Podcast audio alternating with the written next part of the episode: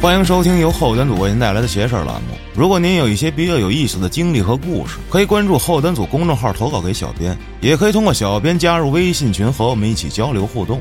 大家好，我是老安。大家好，我是秋。二零二三年最后一期节目，这也成咱们节目的一个常态了啊。对，连着四年了。你像第一次是一九年跨年，跨到现在了。之前答应大家给大家讲讲我这圣诞节前后梦的那个事儿啊。不是二十四号吗？对，进入你的梦嗯，说是这么说，啊，我也说了我的应对方法。不睡觉，哎，我真没睡觉。真假的呀？然后后来我又睡了。是什么时候睡的？是二十五号凌晨对，早上起来。早上起来四点多哦睡的我二十四号睡觉了，我也做了一个奇怪的梦啊。啊那你先说说啊！我来啊，啊。这梦当时挺吓人的，又是一个鬼故事这么一个梦啊。嗯这主角我跟谁好像是你，我忘了。就咱俩呀，在咱们那个西区那那种房子里嘛，楼里楼里。之前有一些其他的事儿，咱俩干的啊，忘了是啥干。好事坏事儿。不是坏事儿，是哦比如比如什么健身什么的，我我印象中。之后咱俩都在这一个屋里，屋里也没别人了。咱俩拾掇完了之后啊，这个有人敲门，然后呢，咱俩就一块儿到那个门口去开门去。这来的好像是个男的女的，我真不记得，但是是个陌生人，我没见过，好像是女的。嗯，这个人呢，咱俩好像又跟他挺熟，在梦里。就给他请到屋里了，就说你先坐啊，我给你沏茶去什么的，这那的。这人呢就顺势到了这个大屋了，去坐着。这会儿呢，你好像去沏茶去了，我呢，我说带你看看这屋呗，带那个来的那人。我呢刚一进大屋，就看见这人呢站在这个阳台的门前头。我刚想跟他说话，我就看见那阳台那门是关着的啊，那门是那种咱浴室的那种门，有那毛玻璃。啊，半透明不透明。对，就是后面啥也看不清楚，只能看见人影儿。嗯这时候我刚要张嘴，这人就站阳台门前头嘛，那门是关着的，也旁边窗户也是关着的。然后我又看见门后面出了三个影子，啊，两个大一小。这两个大人的影子就好似站在这个小影子一左一右啊，就拿这手摸这个小影子脑袋，哇，好像是一家子感觉。等于他站在阳台上，隔着阳台的门，你看到他们是吗？对，然后咱请过来这客人就站在这个阳台的门前头。等于现在屋里至少有咱们六个人哎，但是你呢，可能在厨房，在客厅。啊。当时我就吓一跳啊，我就、啊、我说哎哎哎，我想叫他起来，对吧？啊，这危险，我怕这外面那个黑影儿就进来了，怎么着？我就在呃怎么着叫，啊，然后我媳妇儿就拍了我一下，说你他妈叫啥呢？我操！然后我又醒了，然后我就发现我好像在床上，然后、我也老这样。我操！你这是那个你媳妇给你拍醒的，我是自己把自己叫醒。就比如说我遇上过什么紧张的情况，我就大声喊：“我说、哎、小心，我、听见没有？嗨！”然后就、哎、醒了。我开始嗯是 A 先 A 一下，就那种，就提醒人家嘛。然后我感觉好像是来不及了，那仨影子是要出来的感觉，我就赶紧 去吓人。我操，然后没有后续了。没没了，我醒了吗？醒了之后，我就喘紧喘两口气儿，说在梦里挺吓人的，倒是。啊，醒了就好了。所以我是意思是不是就是说二十四号本身说要进你的梦？进你那儿来了。对呀、我先睡了，我睡的是不是比你早？先来我这儿了。嗯，怎么说呢？我不确定他来没来我的梦里。你没做梦是吗？我做梦了，我这还真的就做了一大套梦，还我还忘了早上你醒下来全写下来了。嚯，嗯，这跟你说的这是男是女啊？女的女的，啊，就是反正我那梦里那人好像是女的，我不认识嘛，然后但是就特熟的感觉，很奇怪。有可能他老听咱们节目，然后建立了某种潜意识。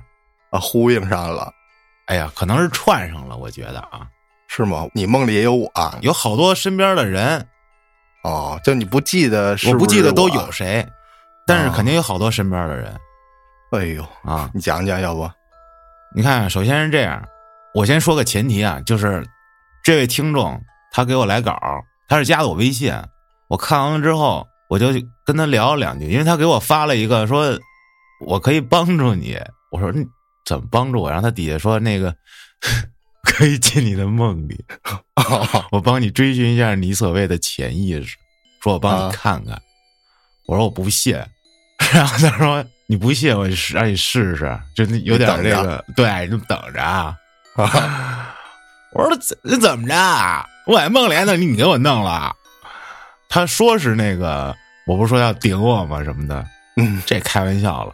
其实他就是说，能看到我的潜意识，也能让我感受到潜意识，就至少说，肯定能让我感受到自己的潜意识。那天在梦里说他帮我看到，哦，但是我没明白什么意思，直到我做完了那天的梦，我明白了啊。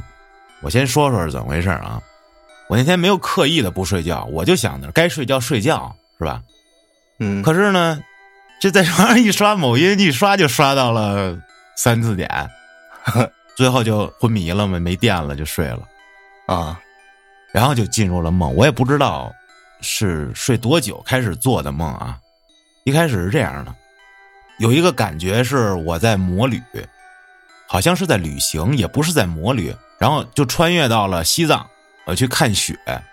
那个地儿，当时梦里的感觉，那地儿是西藏。然后呢，还有一块地图，这地图反正就整个画面都跟玩游戏似的。你知道那个，比如说你 GTA，你放大了你的小地图，然后上面不就有那个标记点什么的吗？啊，任务点你要过去，呃，它没有一个具体的任务点，怎么说？它都标着字儿，比如这哦区域是什么，那区域是什么。然后我就发现这地图上有一个一个圆形的地方特别大，因为你也知道这个它会有山脉呀、有道路啊什么的啊。然后这个地儿明显就感觉跟周围它不是自然的，你像自然的路它是曲了拐弯的，它那地儿巨大巨远，差不多占了整个地图的五分之一。我说这地儿行哎，然后就看说这地儿叫丰鲁，哎，我记记清楚，啊，叫？丰鲁，我没有，后来我查了，哦，说这个地区叫丰鲁，然后这个地儿是一个什么什么科学实验基地，嚯，然后歘一下我就过去了 瞬移呀，啊！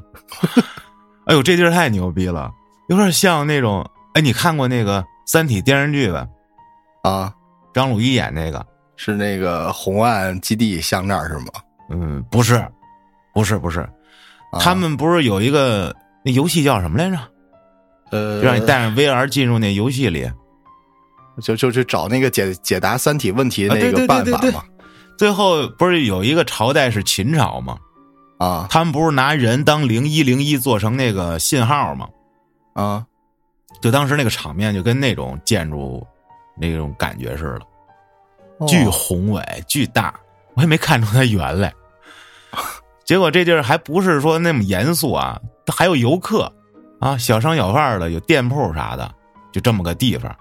结果我在这儿还碰上了呃有一哥们两口子，这时候我感觉是不知道自己在做梦，直到我想拍一个视频，我想发某音，我说这么好的地方啊，全是雪，那我想骑摩托车压会儿雪，我说要是能把摩托车一块带过来就好了，啪，我这公爵就过来了，嚯，就控梦了这雪地骑公爵，啊！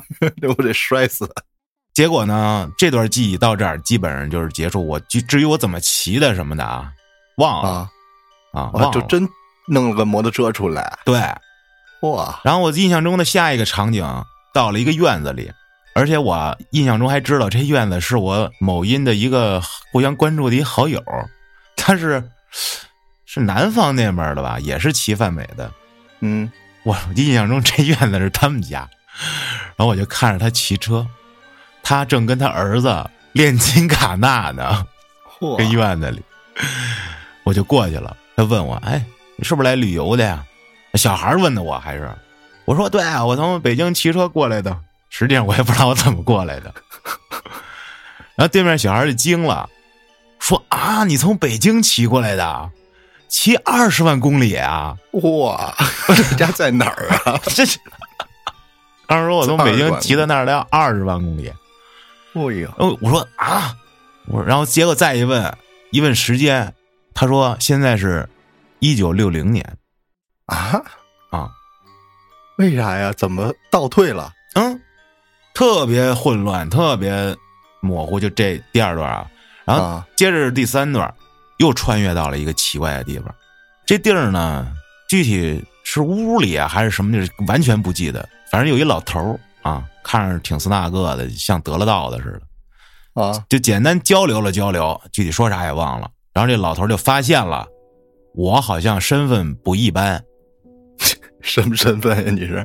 就我是控梦者呀，哦，他是梦里的人，而我是梦的主角，他出现在了我的梦里，就这意思。等于说 NBC 知道自己是 NBC，你是玩家，那对对对对对对，没错。哦完之后就问我现在是几几年，我说现在是二零二三年，结果老头一听说干了，他这么说，现在离我的时间还有四十年。啊，当时我没懂这话，我说什么叫离你的时间还有四十年？这句话也不是特别好理解吧？啊，接着他说：“好了，我还不如不问你了，你你告诉我现在是哪年之后？好了，我就被困在时间裂缝里了。哇，你说没关系，不就四十年吗？一晃就过去，还会再见的。我我我也没研究明白什么意思啊。再接着，我就碰到了好多好多身边的人，我感觉我是处于一个透明人的状态。别人看不见你，对，大家都是各自干着什么，该干嘛干嘛。记得是有你，反正你就跟你的跟那儿叽叽叽叽叽那儿乐的，直到啊，我来到了前女友的房间，啊，我感觉那地儿是一个培训班儿有点像学校。我处于一个隐形人的角度，我就可以看到她的生活。哦，心情是巨难过，但是这种难过呢，并不是对于说我俩不在一块儿了难过，可是具体又因为什么难过呢？我也说不好。看着他过得还挺好，是吧？他过得好不好，我是真没感觉到，就是啊感觉不到他过得好不好。不过呢，我这时候拿出我的手机，上面不是我的手机的画面，我印象中知道这是他手机的画面。嗯，就是她跟她男朋友的合影什么的，或者是发的一些东西，甚至于说微信，你我在我都看见了我在我手机上全都看见，就跟我手机变成他手机似的。哦，然后我就越看吧，我就越难受，就是我不想知道你现在的生活跟我有什么关系，反正挺委屈的。就是你干嘛让我知道啊？我干嘛来这儿啊？你能明白吧？那然后呢？然后我就挣扎，我就想跟他说话，我想说，喂，我他妈来了，哎，看你还半天了，我就跟他说话来着，然后我就发现面前是一股墙，气儿墙，透明的，我过不去，你能明白吗？但是我没想跟他说话的时候，我可以贴他巨近，就离他很近，坐他边上他都看不见我，但是我突然有这个想法之后，我就没法再往前靠近了。哦，然后咵一挣扎，啪一下就醒了醒了，啊！我醒来那一刻，漆黑的房间，我靠！就我之前在节目里说过，你你做某个梦醒来之后的那种巨失落，你发现自己在漆黑的房间里那种氛围，或者而且当时说是快天亮吧，六点多了也得，外面还是很黑。然后我有点感觉自己像是被冻醒的一样，因为窗户开了个缝儿我这睡觉离窗户又近，啊，那一瞬间吧，心情直接就到谷底到极限了。哦，然后赶紧我就回忆这些梦，这能想起来的啊，能记得下来，我全记了。但是一定不止这些，等于说那三个多小时做了一大套梦，没三个多小时吧？我四点多睡的，你算才两个两多小时，六点，累吗？累倒不累，反正就是心情不好。那你觉得这梦很奇怪吗？很奇妙吗？就是达到了所谓的控梦了吗？没有，这跟控梦我觉得没啥关系。那就是我潜意识感觉我好像看到潜意识了。就哦，就其实就是自己一直在想那些事儿，是吗？而且后来我问这位听众了，他说你已经接近于空梦，是你都变摩托车了，那都不算什么。这挺爽的。他说他当时就是跟我看到的差不多，第二天上来就给我说了，就说你梦见的是啥是吗？对场景里都有什么，直接我就服了，说对了吗？说对了，服了。哇嗯他说我这潜意识里就是纠结过去。哦，他说为什么能证明我已经快空梦了？因为我最后想突破那个障碍的时候就醒了。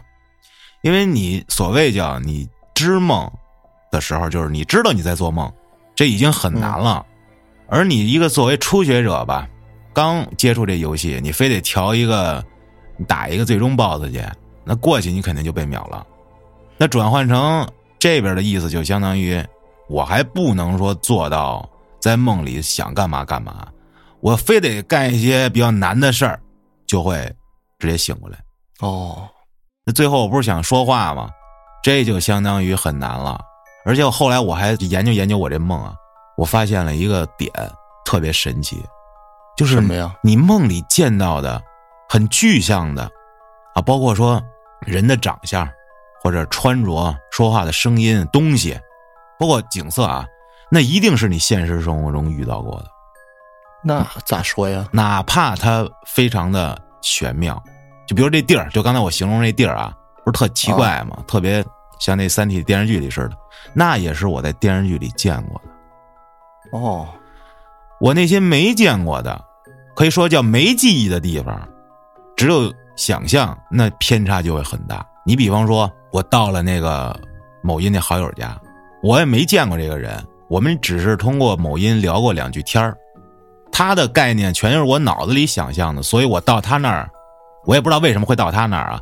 我到他那儿之后就无比混乱，你明白吗？包括他人长什么样我都没见着，我都不知道。他戴一头盔，头不头盔我都反正就有一人骑车，具体什么样我都不知道，你能明白吗？就挺模糊呗。对，然后包括那个老头儿，我感觉他好像就是一个没头发的老头儿，然后也不知道他是谁。然后刚才说的那个去西藏看雪，这个我印象特清楚，因为我之前见过。但是后来到了那所谓什么科学基地啥的，全都是没见过的，就是印象不够多，或者你没见过的东西或地方，会和现实出现偏差。越没有记忆的地方越魔幻。哦，能明白了就等于说嗯你常见的东西在梦里挺清楚的，轮廓呀、形状、样子、颜色；你不常见的东西就挺模糊的，在梦里。对，那你是从哪段开始知道自己做梦啊？第一段啊，从第一段开始就知道了。因为我想弄辆车过来嘛。那从你知道之后，那几个场景你也都知道是吗？都知道啊，我确实是在做梦啊，梦里。哦，但是你这个这些选择都是被迫的嘛，就是去到某个场景。对，不是我想象要去哪儿的，只有第一个，我说我想穿越到丰鲁那块儿，是我想了想过去的。哦，你看，咱聊过这么多故事了啊，你肯定你知道你知梦了之后啊，你知道你在做梦，你肯定我操，赶紧飞是吧？啊，没这想法，你知道？对，没这想法。你虽然知道你在做梦，但是你没想过你有什么特殊能力，没有。我要是知道了，我还看什么 什么前任的生活，我他妈先飞吧！我靠，我感觉梦里好像有剧本似的。你虽然知道了这是在拍戏，但是你还是要跟着剧本往前走哎，你说的太对了，啊。你说的太对了，就是你好像感觉这个梦是是受你控制似的，但并不是，对，你所控制的都是被动的，就就是他这个，就他这个大走向怎么走，你完全控制不了。对，就可能其实好像连说什么都不太能控制。对，有可能说对面说一特扯的话，然后你这儿回一特扯的话，然后具体是什么意思都互相不知道，好像就是知道在做梦而已。对你只能到这一步，我反正我到这一步，挺恶心的。这就是瓶颈。这怎么说呀？我倒不不是说我追求做个清梦什么的啊，啊，其实可以总观来说，那这些东西就是所谓叫潜意识。嗯，那潜意识就是说白了就是一些执念。我现在对于我个人来说，就是执念过去的生活，对过去的状态抱有怀念。那醒来之后，你肯定得琢磨琢磨吧。嗯，但是可能说他怎么具象的给你表达出来呢？他就这样具象的表达出来了。就我觉得啊，最后一个可能说，比如说我来到这个前任家，那也是不是他家也不知道。我那时候的难过，我说了，他绝对不是说这个啊分手了可惜难过，而是说像某种东西结束了，然后又开始了，又结束了，就是特虚无，你明白吗？啊，就不是很好理解。我不想来到这儿，但是我又啊，没得选，不？想看，还非得让你看对，因为我去其他地方没有情绪。啊，所以最后这个场景也是让你挣扎才醒的，对吧？如果不是最后这个场景是这个的话，你可能还能再梦几个场景。对，没错，一我觉得这最后这一个并不是最后，你明白吗？就是如果我要不挣扎，我可能还得去其他地方，就更深的地方。而我嗯那次只是折在这块儿了。如果我要是没挣扎，我再往里走，没准能扒我更深的潜意识里。所以这让我觉得，会不会如果说啊，下回，比如说再在梦中梦梦到某个让你挣扎的场景的时候，如果你明确知道这是梦的话，你不挣扎的话，会不会就是过了这个所谓的瓶颈，然后开始清明梦，然后开始控梦？有可能呗？那我那我哪知道啊？我就是其实好好回想一下，大家这个梦醒一般都是在挣扎的情况下醒的，对吧？反正醒的那个节点都是在梦里很挣扎。如果说这个挣扎过了之后，那这个梦是不是自己就更加能掌控了有可能。哎，对了，我操，落了一点。啊我跟你说啊，我说嘴打嘴，我鬼压床了，啊？我没动了，怎么个没动了？你能睁眼吗？我能睁眼，那是醒我头能动。确定吗？我头能动，我感觉我醒了，你脖子僵吗？僵，动也是很麻，浑身麻，啊躺那儿动不了，但是我并没有瞬间的感觉到，哎呀，完了完了，鬼压床了，动不了了，什么奇特哎呀，我终于遇上了，没有，完全就是沉浸在之前梦里，就是压就压了，爱爱咋咋地，我先想，然后没一会儿就睡着了。啊又睡着了。压了，就是什么感觉啊？我终于能形容一遍我的鬼压床了，哈，就是动不了。我想坐起来抽根烟什么，我的脑子里想过很多，就是动不了。那就是躺在你床上呗。对呀、躺在我床上你也能看清楚。能什么都没有，就是我屋，然后睡过去了，然后再醒过来，基本好像七八点吧，然后就把这些能记下来的我都写下来了。我操，我也不确定这是不是鬼压床。我老觉得这鬼压床是不是就伴随着这个这种清明梦出现？嗯，这么着吧，咱们讲讲这位听众的投稿，然后咱们再具体的分分析分析。嗯哎，有意思，他这稿儿哎，虽然不长，但是我感觉里面透露的信息还是挺多的，咱们来听听。啊，咱们这位投稿听众叫云木瑶，说年龄跟老安相仿，属鼠的，就跟你一般大呗。嗯说之前是在三里屯一家公司做室内设计的，不过现在已经跟家自己单干了，啊，再也不用每天花三个多钟头在路上。去年五月开始听咱们节目，自己倒是没遇上过什么稀奇古怪的事儿。不过说来也巧，今天要分享的事儿，要从去年听邪事儿前后说起。这二零二二年三月底，啊，抗击疫情两年的他终于中招了。哎，我身边没有一个疫情期间最后除了放开啊，中间中过招的。你也没遇上过吧？没有，你你回忆一下啊，去年三月底那会儿，因为我看他这稿，他写的特别的贴近我的生活。你慢慢听，你能感觉到，居家隔离期间慌极了，哎呀，身体上巨大的痛苦，白细胞在疯狂的杀毒，死一批上一批，每天睁开眼睛，从脊柱开始延伸，四肢颈椎开始疼的一塌糊涂，这嗓子疼啊，就跟着了火一样，连话都说不出来，脑子更是昏沉至极，白天体温三十八度多，一到晚上。必上三十九度，都害怕自己就这么死了。二十多年来从来没烧成过这样。他们自己住，每天只能躺在床上。然后这社区上午八点左右就会准时来敲门送物资，可能是再带个垃圾什么走的啊。就因为他的中招，他这栋楼都被封了。说虽然没有人说出来，但他知道整栋楼的人一定都在骂他。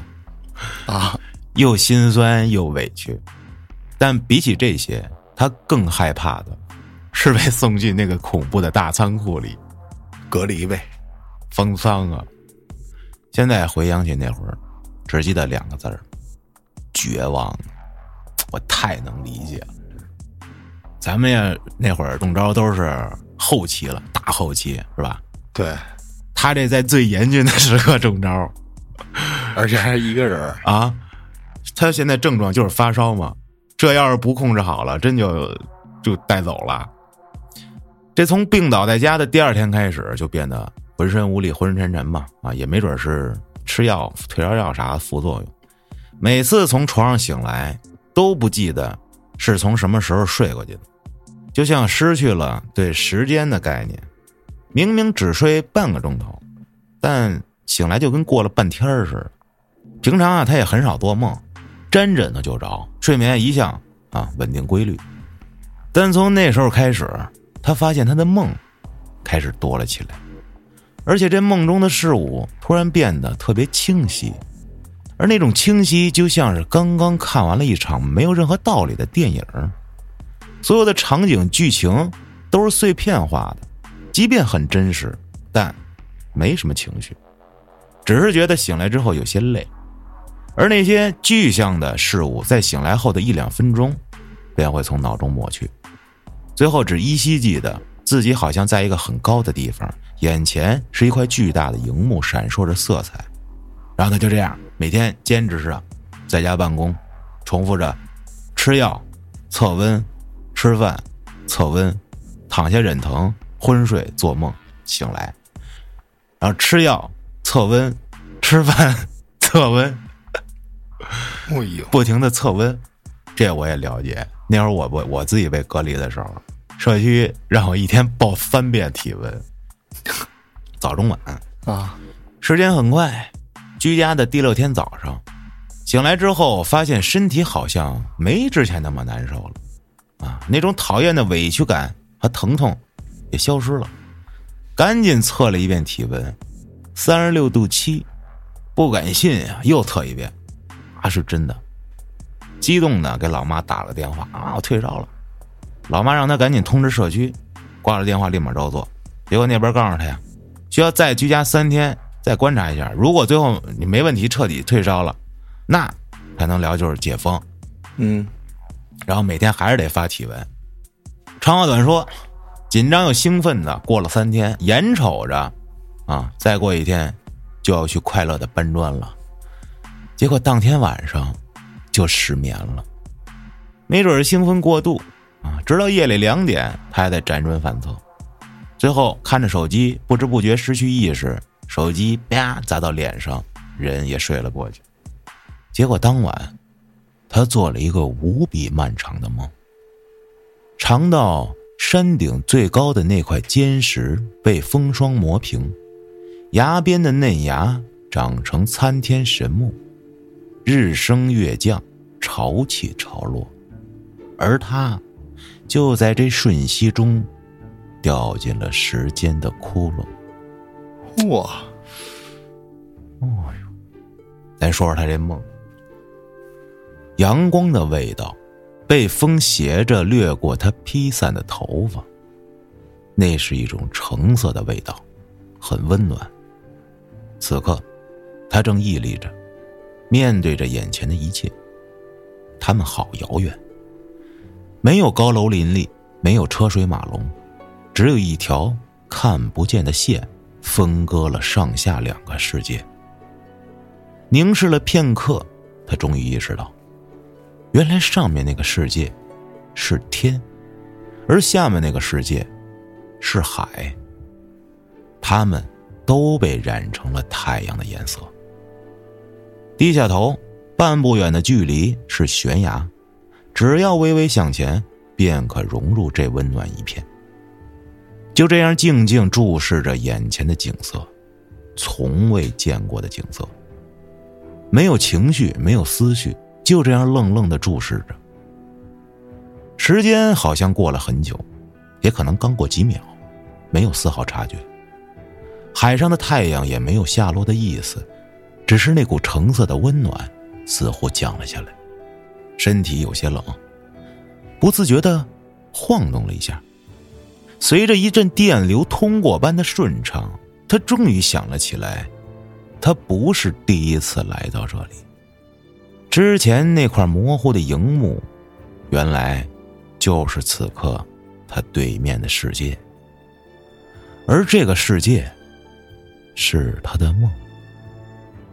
想通之后。心里突然有了个强烈的冲动，他想融入面前的温暖，尝试着抬起腿向前迈去，却发现纹丝没动。低头一瞧，两只脚这会儿竟然和岩石生长在了一起。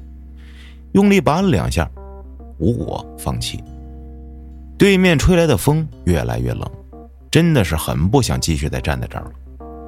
闭上眼，慢慢张开双臂，将所有重心放在胸前，引力拉动着身体向悬崖栽了下去。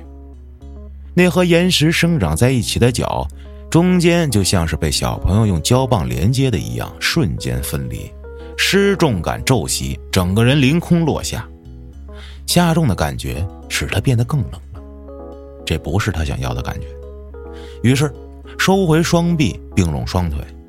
就在睁开眼的那一刻，巨大的风阻扭曲了气流，反推了重力，下意识的扬起脖子，摆弄着双眼望着要去的地方，身体就像一张捕梦网，兜着风，没有半点重量，随着心里的方向急速驶往，他飞了起来，哇！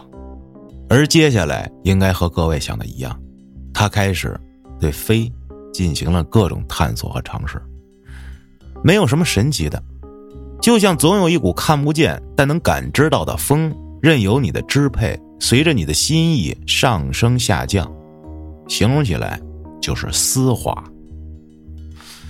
我的天哪，这飞形容的太具象了，就是什么姿势都能飞呗？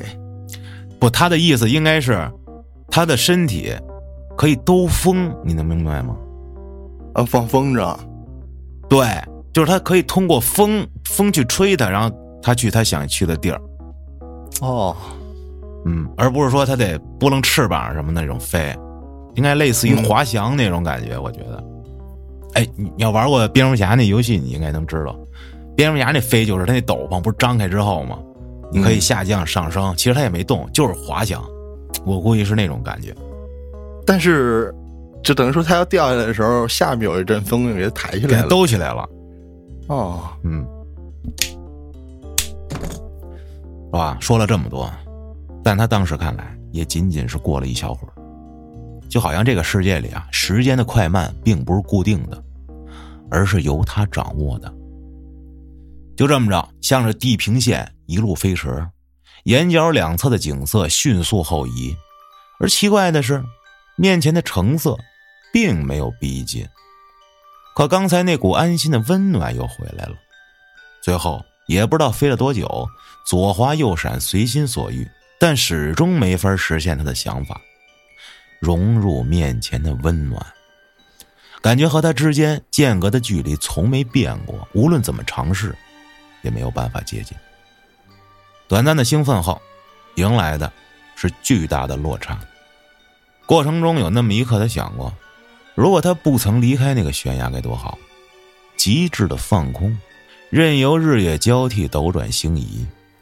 可现在的他呢，就像个可怜的苍蝇，在无尽的未知里，可笑的挣扎。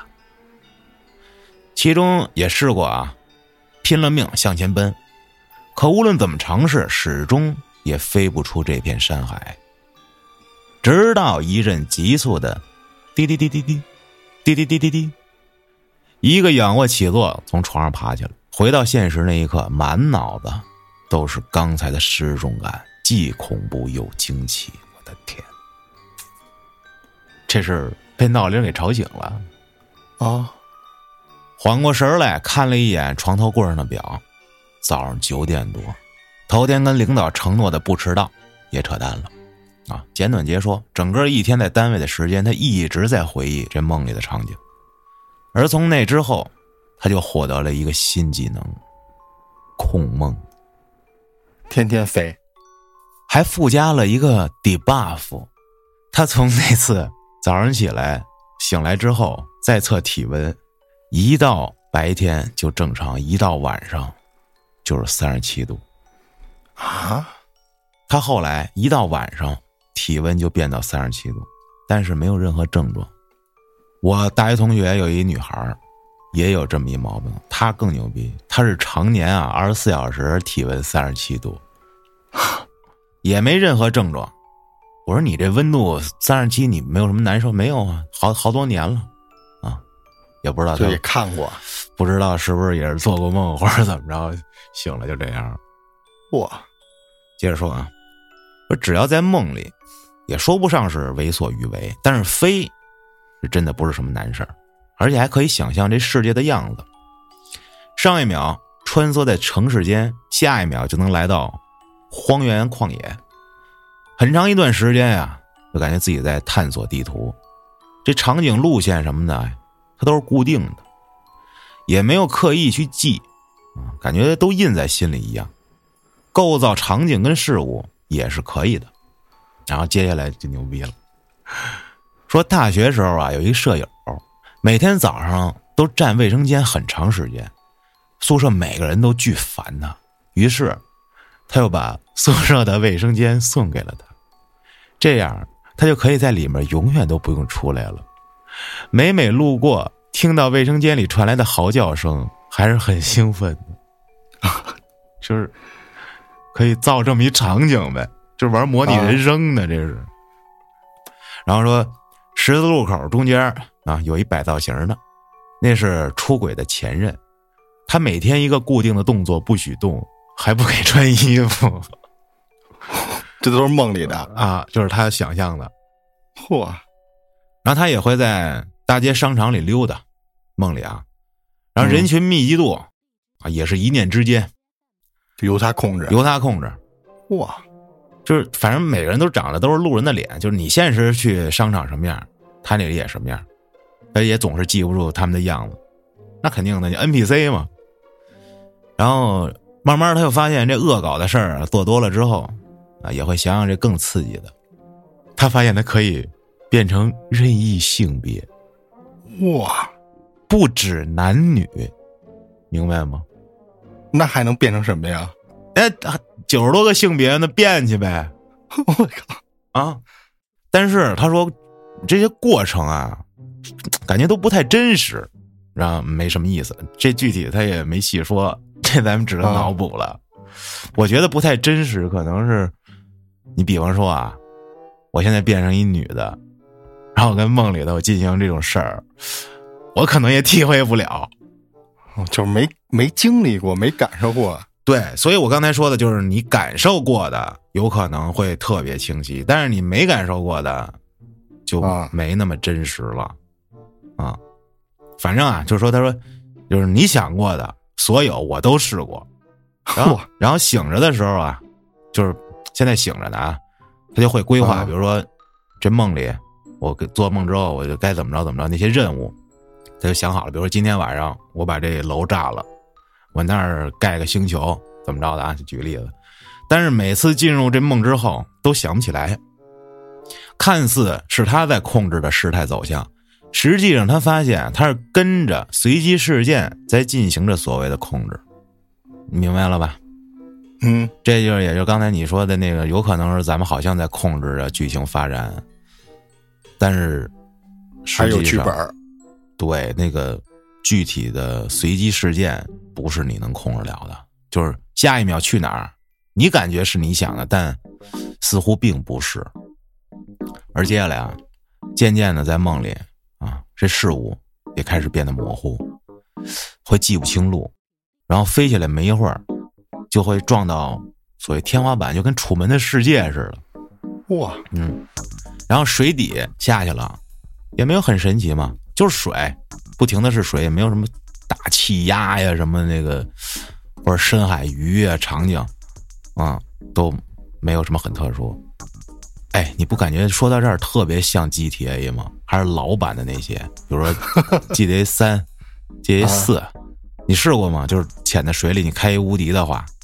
会发生什么？GTA 五我试过，会发生什么呀？你那，你用导演模式或者啥的，你就开一无敌潜到水里，一直往下往前，往那个地图边缘去，然后最后那一刻你会出现在岸上啊？对，然后慢慢穿过就会对慢慢越来越黑，然后嘣儿一下你就回到岸上。哦，这我还真没。他说的这特别像，然后天也是，你一直往上飞。飞飞飞飞飞，嘣儿！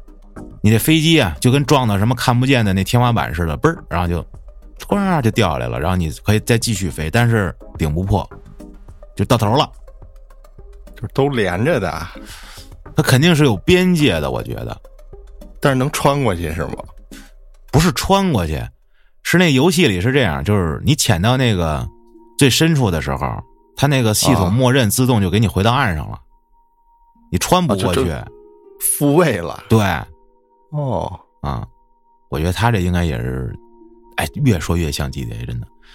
接着啊，他说和他说过话的人都是现实中出现过的人，后来就发现，原来这些也都只是他有限认知里的场景事物，那些他没见过的，他是一次也没见过，啊，然后没办法控制梦的开始，就是。比如今天晚上啊，我商量好了这任务什么的，但是有可能没做梦，啊，或者是有有那些碎片化的梦，但是他并没有做到知梦。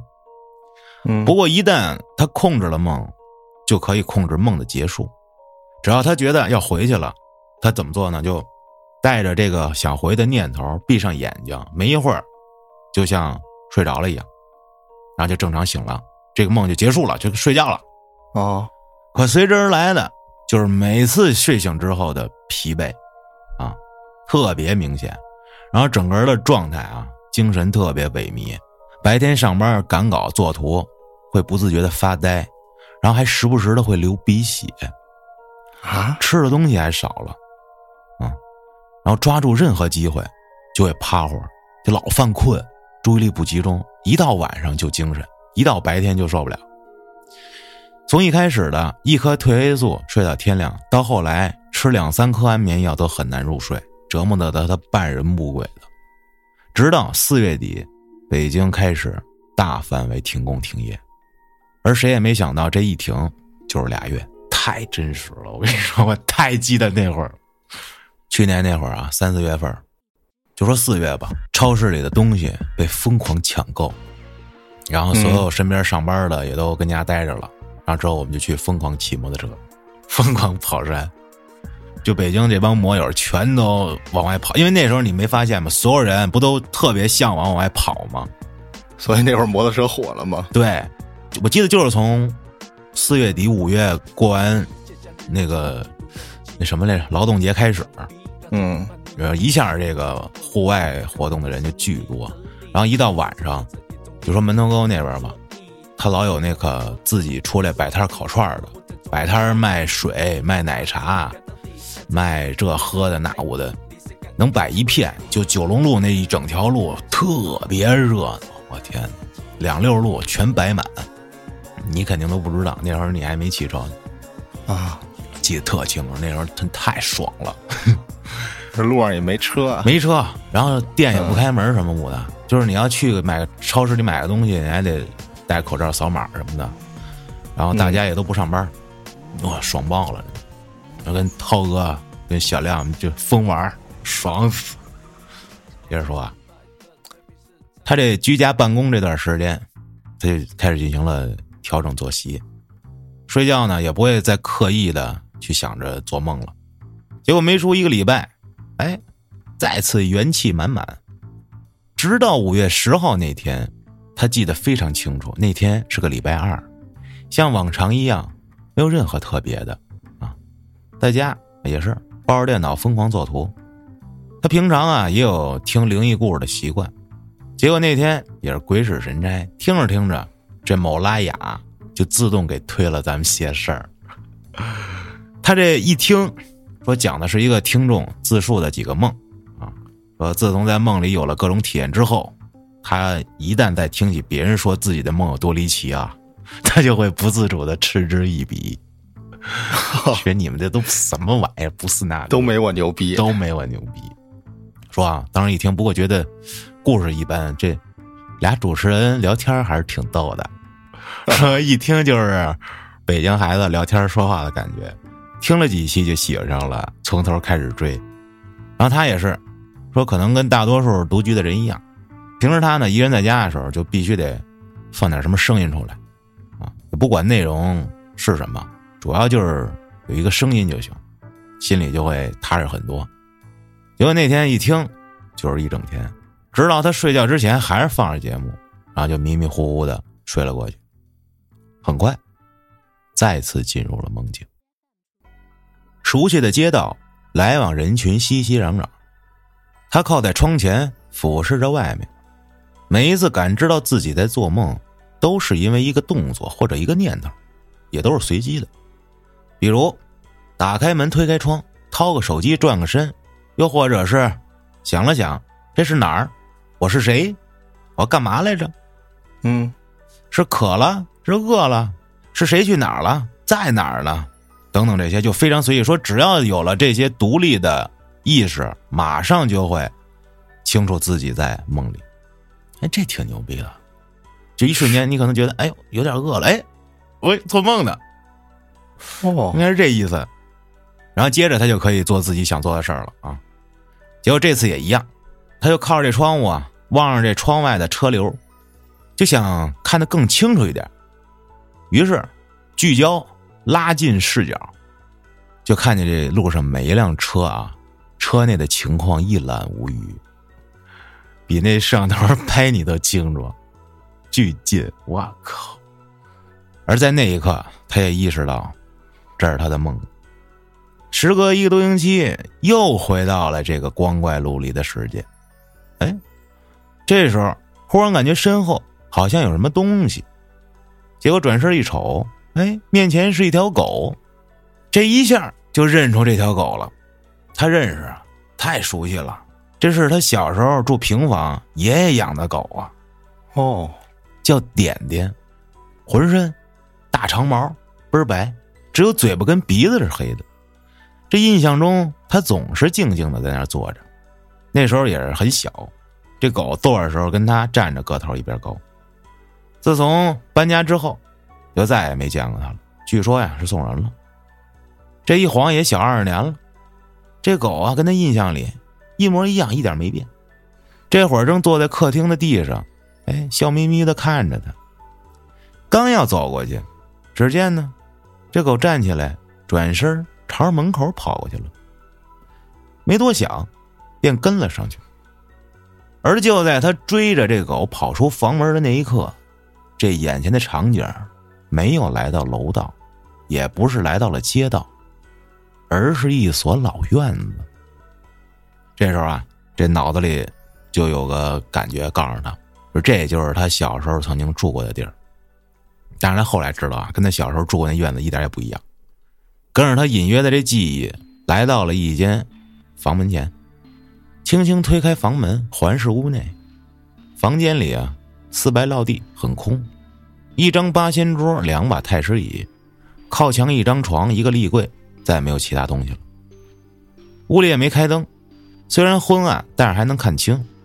进屋之后，就发现这桌上有一张照片，拿起来仔细端详一阵，发现这是一张陌生年轻女人的游客照。啊，一看那装扮就是八九十年代，不认识。这屋里啊，虽然设施简单，不过呢，却令人很安心。也不知道为什么，他就特别想在这张床上躺躺，于是就放下照片，来到床边坐了下来，脱下鞋爬上床躺着，嘿。真舒服，哎呦，也好困呢。于是闭上眼睡了过去。没一会儿，两声狗叫吵醒了他。这点点坐在门口望着他。哎呦，他爬起来，起身下床，出了房间，伸手去推隔壁的房门。然而呢，这房门没有反应，敲了两声，屋里也没传来什么动静。于是他又开始跟这院子里溜达。啊，就想去开别的房间，但结果都一样，最后只有这第一间屋子可以进，其他房间都进不去。这时候他就不太爽了，说：“这我梦里我开个门还开不开啊？”啊，随手对一屋子那房门，叭叭叭又拍又打，不行，烦了啊！妈的，我穿墙而过，一个冲撞顶过去。就在身体接触那一瞬间，咚的一声，他从家里的床上醒了过来。真的是床上哦，床的正上方啊，醒了过来。哇，他在天花板的位置。就这样，他看着睡着的自己，面对着自己，我的天，啊！而此刻，他仿佛只剩下了视觉，身体的各个部分都感觉不到了，只有眼前的画面。就这样，一直目视前方的自己，任由时间流逝，就跟他们坐牢一样。这太痛苦了。如果说，哎，你说你要是活着啊，你只剩下一个脑袋了，你没有脖子以下了，你不觉得特别无语吗？这这这无语都解释不了，然后你也动不了，就只能在那待着，看着。啊。他就是这种感觉，而且还不同之前的那种漫长。这次他是实实在在感受到了这个时间在流逝，因为墙上的那个表秒针在，哇。哇。期间一直在尝试找回身体的控制权，直到他感受到了脖子能轻微的转动，然后是肩膀、后背、大腿，开始使劲挣扎，而他面前的自己还是一动不动的跟那睡着。说这种奇怪的感觉啊，真是令人发指。终于，在嘴里发出了啊。然后一股引力拉着他一头就栽了下来，啪一下就醒了。这太像灵魂出窍了。那是不是那道门就不应该让他开，就阻隔这种事情发生？我是这么想的。啊，他刚才说我一挣扎，是吧？在梦里想做一些你做不到的事儿的时候，就容易醒过来。但是他可能已经不是新手了，比如他是个。呃，中阶玩家，但是他来到了一个新图，这图可能等级高啊，他非得想进那 NPC 他们家，那进不去，一下把卡在时间裂缝里了呗。啊，你别忘了，他醒过来是在自己家，而且他是看到了自己，你不觉得这特别像一种鬼压床的方式吗？咱们之前我记得投稿里也讲过。有人鬼压床就是看着自己，有吗？有啊，我记得之前那叶子说过有一回，他说他看见他自己了。他是怎么看的？在一个狭小密闭的一个阁楼里睡觉，就梦见自己脱离自己身体了嘛。最牛逼就是他看见自己身体还动了。对他就是说看着自己能动呢嘛，这不这墙上的表也动呢，自己动不了，出不了声。这不就是所谓鬼压床加灵魂出窍？就等于说他醒了，他在那个他的灵魂醒了，但他肉体没醒，你明白吗？就是他啊，是本来要醒过来，就是撞进门那一刻，他本来应该从自己的床上坐起来，但是他的肉体跟灵魂分开了啊，这还挺奇怪的。我觉得他就主要是他这个醒了，他这细节是跟现实时间对应上吗？这不知道是吧？就是说他打不开的那道门，不是说他基本上在梦里为所欲为了吗？嗯，然后这道门就说白了就是，嗯。嗯，就是这它这个图也不像是还没解锁呢。对，就可能说这个门就是限制你不让你来的，就是你就算为所欲为了，你也不能打破这道限制。之后你打破了，可是不是就出现了他这个情况？这不是卡在裂缝里了吗？这不就对，然后这个门不让你开，就是阻止这种情况发生，是吧？嗯，就是卡 bug 里了。我觉得就是，我是觉得就是说，他通过这这扇门，这门后就是自己，就是这个门就是让这个他的意识脱离他肉体的这么一个限制。啊，会不会？就比如说他那个状态，不知道以后做梦还会不会再能进入到那个状态？你的意思是不是有点像那个那电影叫什么来着？诺兰那个呃，《盗梦空间吗什么盗梦？诺兰那个那个那个信条不是。哎呀，那爸爸穿越回到多维空间找自己女儿在书柜里，啊，星际穿越，星际穿越，对对对，哎，会不会是这种啊？啊，你那就是已经脱离维度了，脱离时间了，这种你看他最后是，他感觉到了自己的存在之后，叭，栽回到自己身体里了，那这不就是灵魂又回去了吗？然后醒过来了，啊，对吧？等于说这个他并不是，哎，就等于说这次的灵魂出窍像是意外一样，对，对吧？就是意外。那能不能解释他所有的梦都属于他灵魂出窍时候所见的场景呢？可是他没有看到自己啊，嗯，就是说，就好比那个星际穿越似的，就是他醒了之后，其实这个所谓的意识和灵魂已经直接就跳到另外一个维度去了，他看不到地球的实际上真实的现实和景象和发生了什么，啊他只不过在另一个维度、一个空间想象他处在是地球，因为灵魂或者意识出去了，但是你的那个所见所闻还是地球上的事儿嘛，对吧？对，然后你所看到的这些所谓的天和海，对吧？也没有说是陆地啊什么的，然后水里也没有生物，那是不是都是自己在自己的想象，然后添加到这所谓的空间里？你这聊的好乱呢，我天哪，我都理解不了了 就是说，他当他每一次做梦的时候，都是这种灵魂出窍的状态，啊！但是他一做梦，这个所谓的灵魂就直接蹦到另外一个空间跟维度了。哦，在这个空间里什么都没有嘛，所以他能按照自己的想象，呃，往这里添一些东西嘛。但是我认为最简单的解释就是，他从那你你所谓那个维度啊，回到现实中，他卡那儿了。对，是那扇那扇门嘛，不是，就说他最后那状态，他卡在天花板那儿了吗？这不啊，就没回来？有可能是之前都是一醒，叭就从那个有点啪灵魂拽回自己身体里，然后这回是啪卡那儿，他妈没掉下去。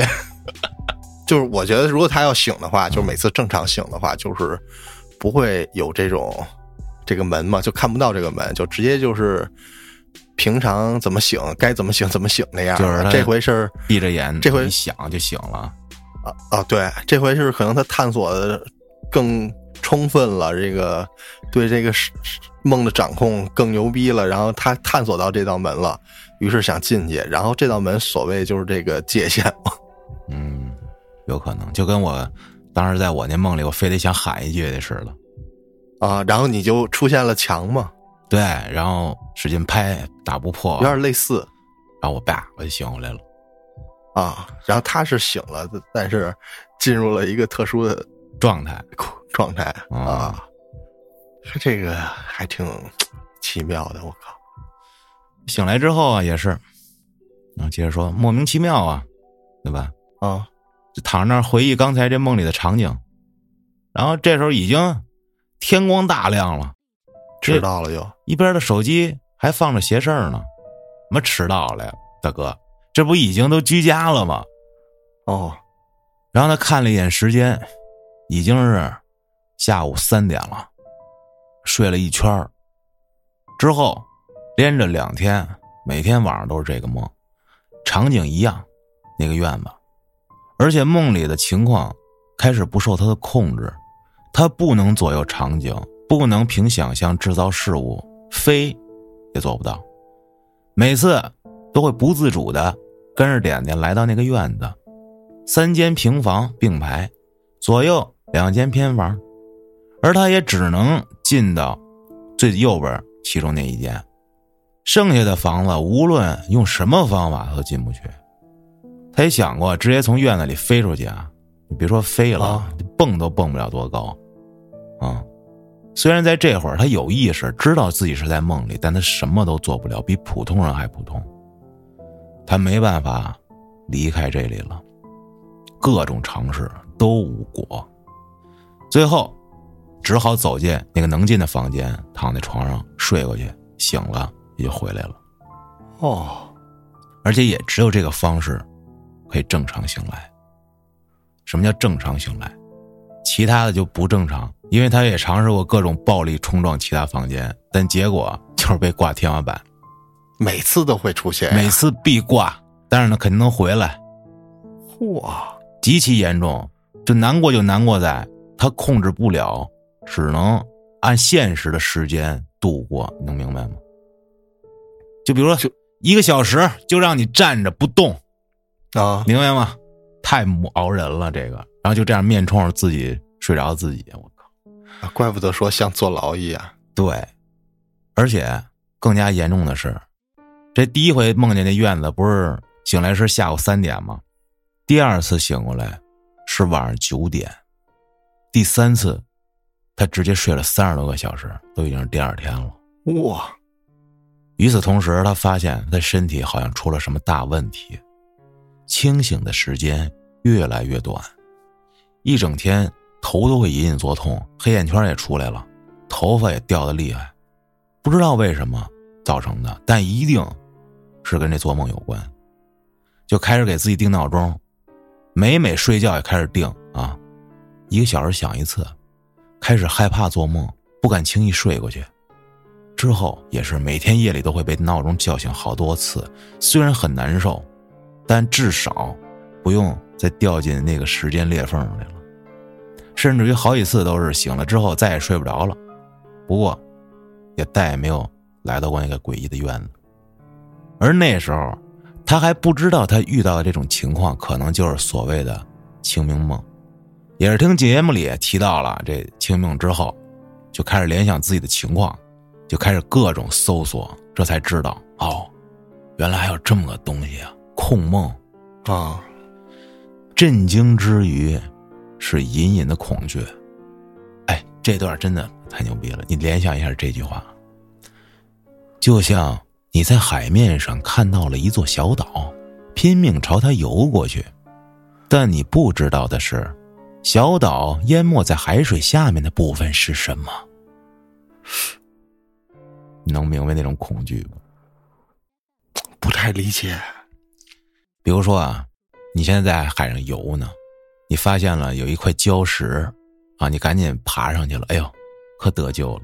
但是你不知道的是，这礁石底下特别大，特别大，是一个大海龟、大海怪的小壳哦，它只露出了一丢丢，而你只是觉得它就是个礁石。这不是那个冰山一角那个理论？对，那特恐怖那图，你记得吗？这好像也是那个解释集体潜意识那个理论，对，那个图啊，哎，接着他就去了安定医院啊，因为他已经看觉得魔怔了嘛，嗯，这医生问他怎么了啊？我有什么可帮你的？他说我害怕做梦，我怕在梦里醒不过来。然后医生听了都笑了，说就在那一刻真觉得自己跟精神病似的，但是不就是吗？对，但是你说哎，有一人跟你说：“哎，我不敢做梦，我怕我在梦里醒不过来了。”你这是不是挺像个神经病？那医生怎么说？医生就给他开诊断呗，开药呗。睡眠障碍、抑郁状态、严重焦虑，然后帕洛西汀、舍曲林也都领教了，好使 哇啊！然后之后很长一段时间，在他不断的调整下，这睡眠跟精神状态也逐渐恢复了。即便再有梦，也不会是那种长篇大论、匪夷所思的了，都变成那种之前的碎片化、普通的了。我的天哪，这我太能理解了。就是你说一个自己真实的情况，然后别人觉得 这不就是神经病吗？啊，对呀，就举个例子吧。嗯呃，我到医生那儿，医生问我怎么了，我说我他妈每天晚上我都能见有一个鬼站在我床边上看着我，但是我真看见了，对吧？好多神经病不都这样吗？他说他看到一什么，然后所有人都觉得你肯定是有毛病了。接着说啊，直到去年九月，他辞掉了工作，和朋友一起成立了工作室。这时间富裕了，终于可以把两年多都没考完的这车本考了。科目二啊，倒车入库把卡死死的，怎么练就不可能一把进，好几把都不一定能进。然后他就自认为。我也不是那么笨的人呀，然后就特着急，越急越完蛋。结果这一倒车不留神，这一脚油门，哗就踩去了，这车一下就加速了。说要不是副驾那边啊，这教练脚底下有刹车，那肯定直接就怼后面这树上了啊。结果就这事儿，没过两天，在没有任何的征兆下，梦又开始了，还是那个院子。但与以往不同的是，这次的场景更像是普通梦的那种，没有那么多细节，也没有很详细的过程。不过他还是有意识的。进了屋，坐在床上，这样躺下睡过去的时候，这时候就听见隔壁屋好像传来有人说话的声音。顺着声音来到隔壁门前，轻轻一推门，开了，一个男人在屋里坐着。但看不清他的样子，只是觉得这个人很可靠。这人巴拉巴拉巴拉说一大堆，他也没记住，最后就记得他好像说是要去个什么地儿啊。结果这俩人就出门，然后开着车走了好远好远。他开啊，然后这一路这男的就一直吐槽他：“你他妈的这慢逼怎么着的？”啊，结果有一句他记得特清楚，这人说：“你车开成这样。”以后怎么保卫祖国呀？啊！然后后来下车，哎，就发现俩人来到了一片海滩。然后这人说：“行了，你该回去了。”说：“我怎么回呀？”接着这人指了指他身后：“说他带你回去啊？”哎，他这回头一瞅，哟，不知道什么时候这点点正坐在身后呢啊！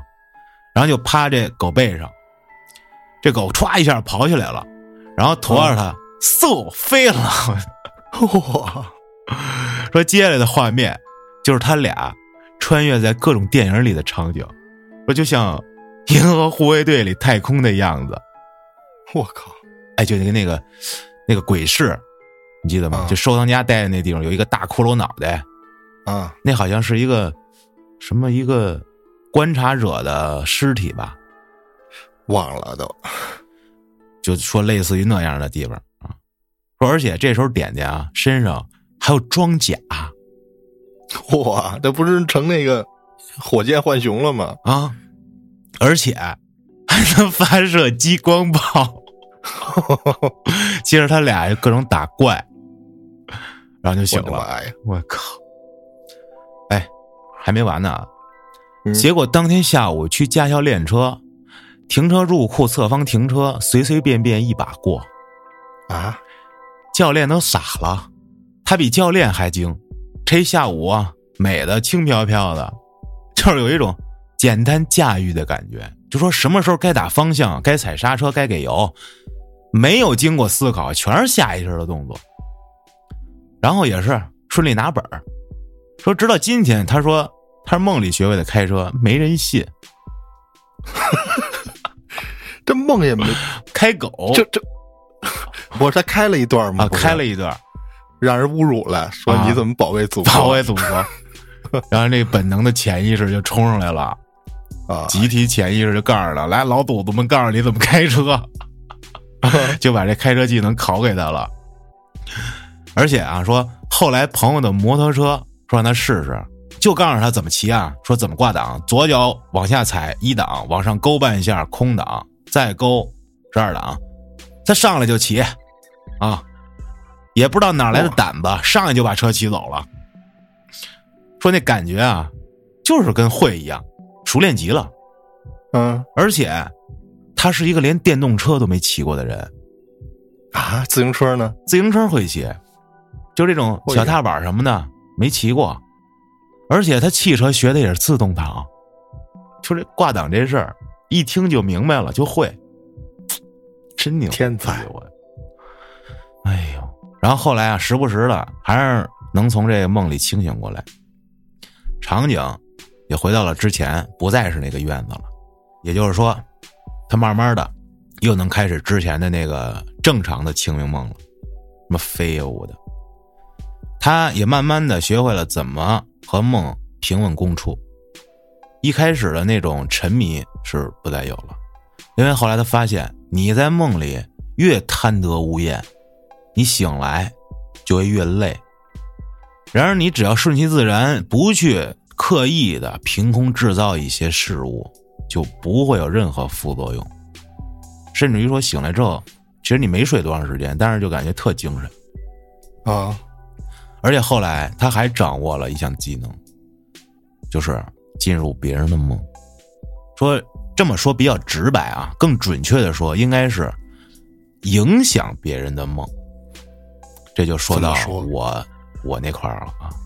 他是嗯投稿里这么说，说方法很简单，只要他在梦里看到了他认识的人，他就可以进入到对方的梦境里。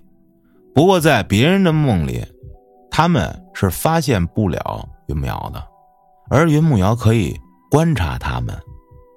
这段比较抽象，但是我大概理解什么意思。比如你啊，你在做梦，我能进到你的梦里，变成一个观察者，观察你的梦。嗯但是，大多数这梦都很无聊，因为就像平时大家做的普通的梦一样，碎片化、模糊化，而且他在别人的梦里也没有任何特殊能力。不过第二天他去问那人头天晚上梦到了什么，基本上能说对百分之六七十，啊，也算是多了个新技能。直到今年一月二十一号除夕夜，他又一次来到了梦里的那个院子。还是一样，并排三间大房，两侧一边一个小房。而这次不同的是，所有房间的门都是打开的。呆愣的在院中间站着，他却不敢轻易进入任何一个房间，因为虽然门是开的，可屋里却漆黑一片。这点点还是坐在台阶上冲着他摇尾巴，可就在那一瞬间，心里突然有了一种莫名的悲凉。好像什么事情要结束了，又好像有什么又要开始了。说不上难过，但也不是很好受。这时候发现点点起身走进了中间的那个屋子，他也跟了过去。上台阶，迈门槛，进到屋里，一片黑，看不到任何东西，只是觉得这里面好深，就像地铁里的隧道。就这样一直往前走，也不知道过了多久。场景突然转换，一片光芒夺目，接着这眼睛也适应了，一片暖光映入眼帘，风裹挟着太阳橙色的味道吹送到他的头发，他感觉身体的每个毛孔都能闻到那股温暖的味道。天际线和大海融为一体，他就站在这里，一动不动，平静的。凝视着面前的景色。醒来之后是第二天一大早，正月初一，坐在床上缓了好久，使劲回忆梦里的画面，总觉得自己漏掉了很多，可是完全也记不起来了，心情也是十分复杂，好像想通了好多事儿，可是细想，又不知道是什么。而这也是他最后一次去到那个院子，直到他写下这篇投稿的现在，二零二三年十月十号，他都没有再回到过那个院子。不知道其他几个房间里到底都有什么，会不会是通向什么地方的大门？而点点和那个男人，他也没再遇到过了。现在虽然也是偶尔会在梦里溜达溜达，可对他来说。也是习以为常，生活中也一样没遇到过什么邪事儿。不过节目是一直在追，现在的他很快乐。虽然生活很苦，但希望你永远是甜的。每个人都有自己的剧本要走，每份心酸都值得纪念。想不通、看不透的虽然很多，谜底就在字里行间，没准你早就看过了呢。最后。感谢老安的陪伴，也祝所有喜爱后端组的人顺心如意。（括号）老安，你是个心重的人，所以你肯定会纠结过去。如果有机会的话，我愿意帮助你。投稿投稿就结束了。我就是因为看了他这最后一句话，我问他的，然后才有了后面的事儿。这故事说到这儿也就结束了。我操！等于说现在他。还可以在梦里飞，对，但是他就已经觉得没什么意思，也不想太使劲的去控制这个世界了，因为有副作用。他说，就副作用会让他像坐牢一样呗。你没听明白吗？大哥精神状态都那样了，是不就是因为卡在那个时间缝隙那块了吗？他是不去那个院子就不会，不去那个院子使劲撞就没出现过。你这没听懂啊？啊？那他不是只是只是去到了那院子才会有那精神衰弱的症状吗？不是，哎呦，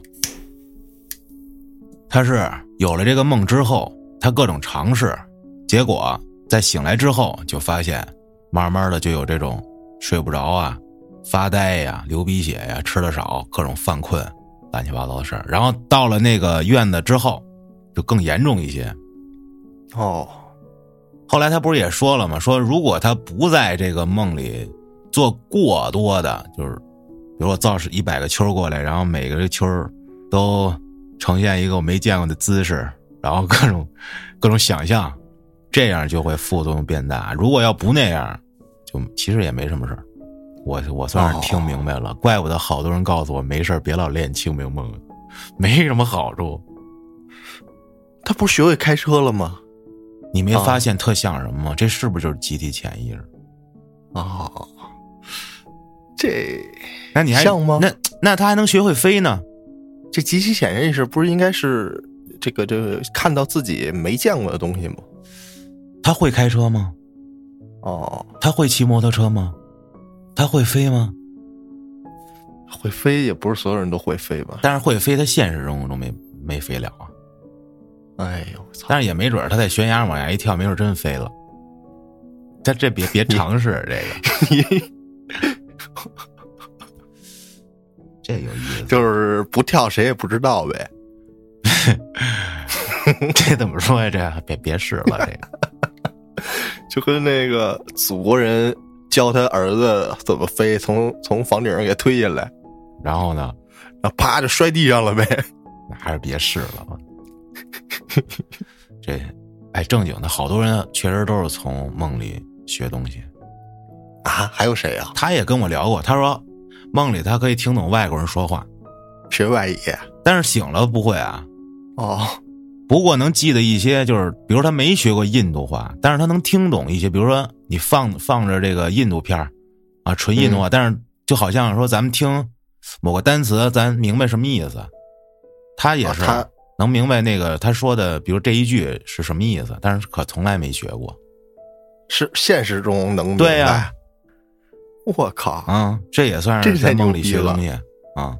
哇，那你这么一说，我突然突然产生了一点脑洞，就比如说这些非常牛逼的科学家们，那些历史上闻名的那些伟大的人，他们这种智慧不是超过大部分人一星半点了，对吧？对，那他们这个所谓的知识是是不是有可能是从梦里头得到的呢？啊，其实这梦啊，我说白了，它更像于叫冥想。嗯，我听说那谁，扎克伯格吧，是不是就是好多人他们好像都冥想，什么那乔布斯、特斯拉，对这些超牛逼人好像都沾点这个啊。但是具体他们是不是从梦里学到啥了，然后才有的这个飞跃式的科技，这真不知道。咱就这么说，这所谓啊玄学，你说从古流传啊，现代人都没发明了，那古代人能发明，他拿什么发明啊？那会不会就跟那《水浒传》里九天玄女教宋江兵法呀？对不对？哦，我记得是荣格吧，他的这个理念里是不是就有这个冥想啊？集体潜意识是他提出来的，然后潜意识是弗洛伊德提出来的，啊，就说这集体潜意识，我觉得就特别像，就是他从梦里能学到东西，就拿这一条就能解释。你看，我给你念一遍，这是荣格的这集体潜意识这说法，就是祖先，就是人类祖先在进化过程中，集体经验心灵底层的精神沉淀物，处于人类精神的最底层。为人类所普遍拥有，在个体一生中从未被意识到，经由遗传获得。那你说白了就是，比如说人类祖先他会跑，那你有没有可能感觉你的小时候学跑并不是一天一天练成的，而在某一刻你就学会了呢？就自带的，其实就是自带的呀。那你怎么走路一样呗？对呀，哎，你要让我回忆，我可能也在梦里学到过东西。什么呀？骑自行车是从梦里学会的吗？我小时候啊，平房家里给我买的那个自行车是带辅助轮的。后来呢，说把那个辅助轮摘了，让我练。一开始摘一边，然后我就害怕，也能走。再之后把两边摘了，走不了了，害怕不敢。结果特别奇怪，那会儿差不多。五六岁，特别特别奇怪。我是比较喜欢骑啊，搞一搞。但是后来摔了我几次，害怕了，不敢骑了。就是突然一次早上起来，你做了一什么梦，不记得了，那真是一点都记不住了。起来从床上爬起来，直奔屋外。我那屋外头靠墙放着那小自行车，登上，唰唰唰唰唰，院子里直接就骑跑起来了，直接就走起来了啊！我靠，我就我自己，我爸妈都不在家。这你说怎么来的呀？就是睡醒了之后，哎，我尿都没撒，直接我就骑车去了。啊，着急。直到今天，我骑车就是从那一刻开始的。嗯哦，这是不是就是所谓这个 上几辈人会的东西，然后放在我的基因里？因为基因嘛，这东西肯定是遗传嘛，它有可能遗传的你不光是。外表咱看到的这些，还有一些，它是你像人类大脑，比如说咱开的那点脑洞啊，比如说才开发了百分之几，那剩下那些呢，都是被封锁的。你有可能从里面嘣儿出来一个，你拿到了，哎，你就会了。嘣儿又拿着，你又会了，这就是所谓叫开窍了嘛。呃，对了，还有一回就是下围棋，我怎么学都学不会，就是小时候啊，那时候脑子其实你说。不如现在发达，小小时候可能是吧，但是我也挺认真，而且那时候也不小了，八九岁了。我除了上课捣乱，不干正事学不明白这围棋打吃，不知道怎么包围，不知道怎么叫吃，一点不懂。后来我跟你说，中间隔了十多年，然后我再一看围棋，瞬间我就会，我就明白了。没人给我讲，我看看就会了，啊，这可能不是从梦里得来的，但是有可能就是在那一瞬间。的那个开窍，顿悟了，顿悟，哎，有没有可能啊？你有过这种情况吗？没有有，但是咱说就是玩游戏啊，他不是有那所谓手感什么的吗？啊，哎，有时候今儿手感好，有时候明儿手感好，哎，有时候就天天死，是那种感觉，东西不太一样。呀，是吧？有可能你现在还没顿悟呢，你还现在还是一块顽石，我还没长大，对，不定哪天 幼年了。对，突然嘣儿一下，秋儿成了这个哲学家了，那谁想得到啊？就在一瞬间，嘎嘎写一篇论文得奖了，这我成美国总统了。嘿，那说不好，是不是？有可能，有可能，但是这都是可遇不可求的。你要先天天想这么着不劳而获，这 不就是不劳而获吗？只是做梦学东西，对呀、只是做梦学东西。那我靠哎，咱再说点关于咱们邪事儿里老讲的啊这些所谓啊这阴差，啊，他不就是在梦里去干这些事儿吗？然后梦里的人教你一些能力，你在梦里学东西。还有好多大仙儿，是吧？他不是也是梦里，然后这老仙儿过来教他怎么着怎么着，他就会了吗？但是真的，在我看来啊，相对于说咱们学习术数，学习比如说背个前杆坑什么什么训离坤队，你看我现在我都没背完，因为我没下功夫。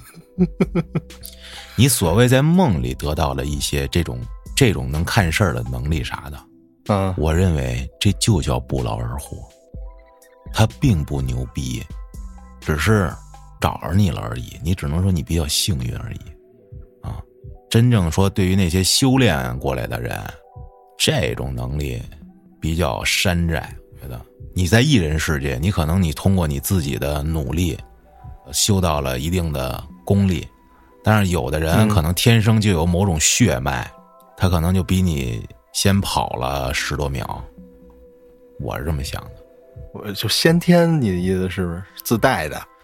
这种还不算先天，他是在梦里得到的，明白吗？啊，主要是没有太多现实例子。怎么没有啊？你比方说好多出马仙，其实我说句实话啊，我不是特觉得他们特牛逼，因为他可能之前就是一普通人，然后一瞬间就就行了，那牛逼的也不是他呀，是他身上那个是吧？，对吧？是这意思吧？但是他也付出代价了，是对吧？那你看道爷，啊，他反正没有啥仙儿，那你看他理解玄学啥的，研究这不是也是自己看书看的吗？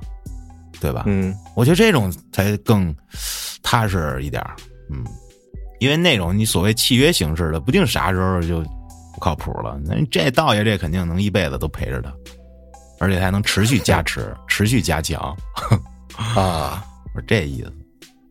所以我还是劝各位啊，你不要老想着不劳而获，你想得到什么，还是先去努力，不要老想着梦中学艺。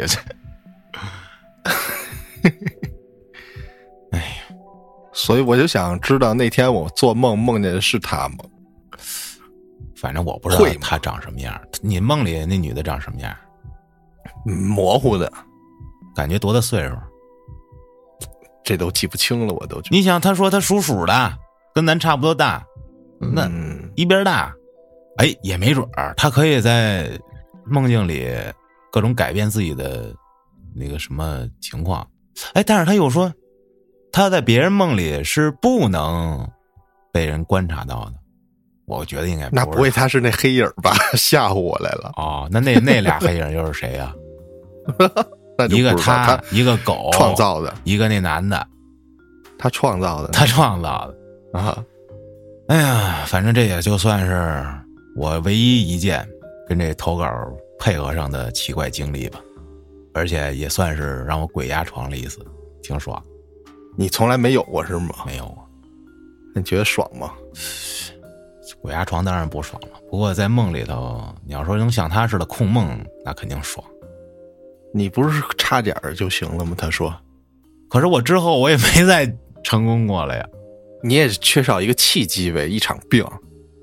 有可能你的这个气运、整体运势，包括什么外在因素，不是也或者你生病了啊，嗯会让你呃更能跟你的灵魂有连接，然后它能或者说它更能脱离你的本体，然后飞出去，更能到那个地方。